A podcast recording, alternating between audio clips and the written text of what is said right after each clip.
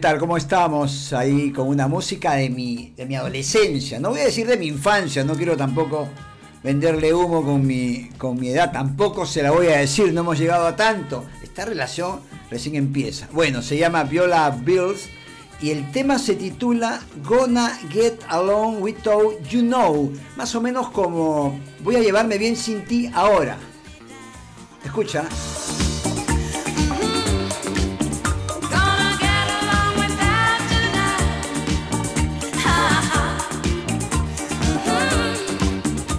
Claro, y es una canción de desamor, ¿no? Porque ella dice, ajá, así como hemos escuchado, voy a arreglármela sin ti ahora. Corriste con todas las chicas de la ciudad, nunca te importó si me deprimía, ajá, ajá, como dicen, ¿no? Me voy a llevar bien ahora sin ti. Es una canción pues que algunos enamoradizos como yo, enamoradizos de los de los 80, y ahora también, ¿para qué le voy a engañar? Este, nos hubiera venido bien. ¿no? Me estoy acordando especialmente de dos chicas a las que me hubiera encantado decirle, hoy me llevo bien sin ti, me la arreglo sin ti, ¿no? Pero eh, no, en ese tiempo moría. Eh, era un mendigo de amor, como decía eh, Camilo VI, ¿no? Una de mis canciones favoritas. ¿Por qué será? Bueno, ¿por qué he escogido esta canción? He escogido de tema básico para contarle la historia de un tipo que también la pasó mal en el aspecto amoroso, ¿no? Un tipo muy conocido, Napoleón. Ahora le voy a contar esa historia. Nos enseñan la historia, por lo general, llena de estereotipos, ¿no? Aquí están los buenos, aquí están los malos, ¿no? Aquí están los que ganaron todo, aquí están los que perdieron todo. Pero en realidad hay otra historia, la historia de la vida cotidiana, que me encanta. A mí tengo una importante colección de libros de historia en base a hechos cotidianos. Se llama la historia de la vida cotidiana, es una parte de la, de la historia. Y a partir de esa vida cotidiana se puede entender más al personaje. Por ejemplo, de Napoleón nos han dicho que tenía problemas estomacales y que por eso perdió Waterloo. Es lo que dicen algunos, ¿no? Bueno, sabemos que protagonizó eh, grandes batallas, sabemos lo de la derrota final, y también que protagonizó uno de los mayores romances de la historia con Josefina, y que bueno, quería conquistar el mundo y todo eso. Bueno, eso es cierto en parte. Le voy a contar otra eh, sección, otro rubro de su, de su vida, de la vida de Napoleón. La tomo del libro 2500 años de historia al desnudo de Tony Perrotet, un libro maravilloso. En primer lugar, eh, la señora en mención no se llamaba Josefina, Napoleón le puso Josefina de nombre, la rebautizó, digamos, ¿no? Ella se llamaba Marie-Joseph Ross de Beauharnais. Y claro, parece que no le gustaba mucho al gran corso ese nombre y le puso Josefina. así la describe Tony Perrotet en su libro. Era una refinada dama de la alta sociedad procedente de la Martinica, seis años mayor que él, viuda y con dos hijos, que al haber escapado por poco de la guillotina, había llegado a la conclusión de que debía vivir el momento, es decir, se entiende, ¿no? Ella había estado cerca de la muerte y como ocurre con tantos, cuando están cerca de la muerte, pues simple y llanamente deciden vivir la vida loca. Y está bien, ¿no? Siempre y cuando no hagas daño al otro. En el caso de Josefina fue terrible. Le sigo contando. Descripción de la señora. ¿Qué tal era Josefina? ¿Qué tal? ¿no? Un macho. ¿Cómo era? ¿Cómo estaba? ¿Cómo era su físico? Dice el autor, sus ojos de color azul turquesa, mm, lindos ojos, estaban protegidos por largas pestañas. Y aunque sus dientes eran espantosos, grises, ah, por Dios, y gastadas, gastados los dientes, hasta quedar en raigones. Es decir, tenía una boca, era una cloaca, era pestado esa boca de Josefina, pero a pesar de eso había aprendido, dice, a reír sin enseñarlos, ¿no? Como que se tapaba seguramente la boca cuando, cuando se reía. Y, pero no obstante dicen que era una mujer seductora. Bueno, a mí con eso de los dientes ya la deshabilita para cualquier tipo de cortejo, ¿no? Pero bueno, eran otros tiempos.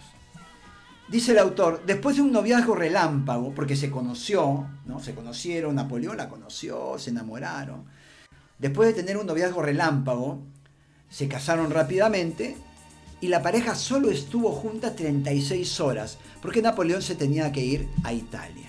Y le dijo, después vas, me das el alcance y la seguimos pasando bien, la luna de miel, porque no habían tenido luna de miel. Pero al cabo de unas semanas, doña Josefina no iba y había tomado como amante a un joven ya puesto Usar, así dice la autora, hecho que fue un secreto a voces en todo París. Es decir, que Napoleón, ese tipo que nos presentan como el invencible, hasta que fue vencido, un tipo que quería conquistar el mundo, ¿no? Alguien dijo, aquel que quería conquistar el mundo no podía conquistarse a él seguramente por esta forma de relacionarse amorosamente. Bueno, Napoleón estaba perdidamente enamorado y sabía que su mujer le estaba poniendo los cachos.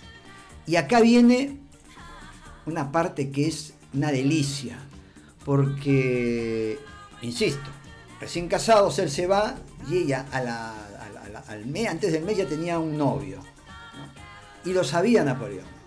Y se han descubierto cartas que le mandó Napoleón, que estaba absurda, eh, enfermizamente obsesionado por, ello, por ella. Y estas cartas pues lo muestran en una dimensión de un tipo muy golpeado por el amor. No voy a decir un bobo porque es como una enfermedad, ¿no? No, se puede burlar de, la enfermedad de alguien, ¿no? Los historiadores actuales conocen estas, estas cartas con el nombre de cartas de luna de miel, obviamente, de denominación irónica, ya que Josefina no quería ir. Eh, él escribía 20, ella no iba. 20, no iba, no iba, y hasta que un día, claro, ¿no? Se, se fue. Se inventó un falso embarazo incluso. Misma novela ¿no?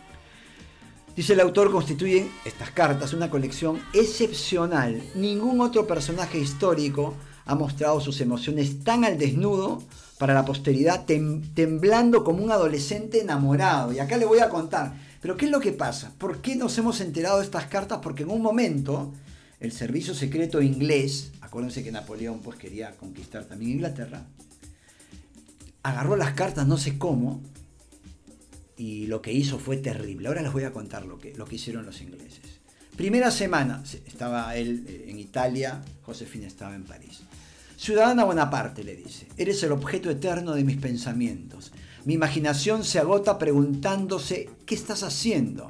Aquí tienen mil y un besos del más verdadero y tierno amor. Primera semana, ella no responde. Segunda semana, no ha pasado ni un solo día en que no te haya amado, ni una sola noche en que no te haya estrechado entre mis brazos. Mi imaginación me asusta.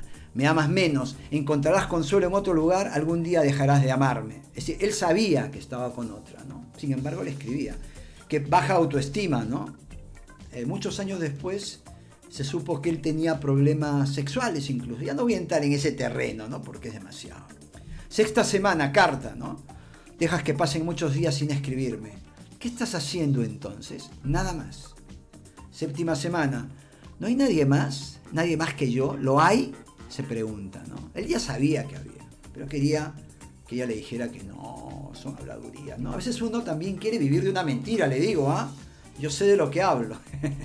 Octava semana. ¿Vendrás? ¿No es así? Estarás conmigo en mi corazón, en mis brazos, en mis labios. Un beso en tu corazón y luego otro un poco más abajo. Upa mucho, mucho más abajo, y las tres últimas palabras están tachadas con, la pluma, dice. Décima semana, Josefina, tendrías que haber salido de París. Ya un poco amargo, ¿no? Tendrías que haberte reunido conmigo el día 5, ya era la décima semana. Tendrías que haber partido, hoy es 12 y todavía no has partido. Evito la palabra perfidia. Nunca me has amado, mis puñales desgarran mi corazón. Después siguen ahí las... Eh, cartas diciéndole, por ejemplo, decimosexta semana, cuando Josefina se vio finalmente obligada a reunirse con Napoleón en Italia, un amigo observó que lloraba, estaba llorando Josefina como si la llevaran a una cámara de tortura para consolarle. Ella se llevó para su viaje ya de reencuentro con, con Napoleón, se llevó qué cosa? No, ¿a quién? A un novio de 24 años, el teniente Hipólito Charles, ante obviamente la estupefacción de todos, excepto su marido, que seguía ciego. esa, esa forma que algunos tenemos de no querer ver la realidad, ¿no? nos ponemos ciegos a propósito. No vemos, dicen, no hay peor ciego que el que no quiere ver, y es verdad, eso ocurre. Eh, Ahora, ¿qué es lo que pasa? La primera carta privada de Napoleón sobre el adulterio de su esposa, donde habla abiertamente de esto, que estaba dirigida a su hermano José, al famoso Pepe Botellas, fue interceptada por la Marina de Guerra Británica. Una misiva, dice, atormentada, fue llevada a Londres y acá viene lo terrible. Fue publicada en un volumen encuadernado. Acuérdense que antes los periódicos, ¿no? si uno piensa en Dickens, en tantos que enviaban semanalmente eh, sus novelas por capítulos, bueno, se podían, ¿no? eran como un libro ahora. ¿no? Hoy día con el, con el especial del London Standard, ese fue el periódico, le damos encuadernadas las cartas de Napoleón de la peor manera, arrastrado de amor. ¿Qué habrán puesto? Digo, yo estoy imaginando. Bueno, publicada, dice, en un volumen encuadernado por el gozoso gobierno británico y reproducida palabra por palabra en el periódico London Standard. En la apasionada e interminable carta, Napoleón declaraba que todas sus victorias militares eran como tener cenizas en la boca. Y acá citan, ¿no? El velo se ha desgarrado por entero, escribió. Estoy asqueado de la naturaleza humana. Mis cuando, y cuando se enteró, pues ni hablar, ¿no? Algunos dicen que su derrota tiene que ver con esto, no lo sé. Pero dice, mis emociones se han gastado, marchitado, la gloria agota. A los 29 años de edad lo he agotado todo, la vida no tiene nada que ofrecerme. Ahora, tiempo después, el Señor se perdonó doña Josefina. La perdonó y se vengó, ¿no? Porque parece que ella entró en vereda, como diría mi abuela o mi vieja, y ya no le sacó la vuelta. Pero era demasiado tarde. Él tenía la sangre en el ojo y le sacó la vuelta con cuanta chica iba por París y en cualquier lado, ¿no? ¿Qué me dice ah, el gran Corso y sus historias de amor? Esto ha sido ya 12 minutos, un poco más. Historias mínimas, ya sabe, hay historias de 4, 5, 7, 2, 3 minutos eh, para todos los gustos. Me encuentra en todas las plataformas que reproducen audio. Estoy en Spotify, por supuesto. Y hasta la próxima con Viola Wills y esa canción que nos ha servido para contar la historia de Napoleón. ¿no? ¿Cómo, era? Ajá, Gonna get along without you know. Voy a llevarme bien sin ti ahora. Nos escuchamos en la próxima.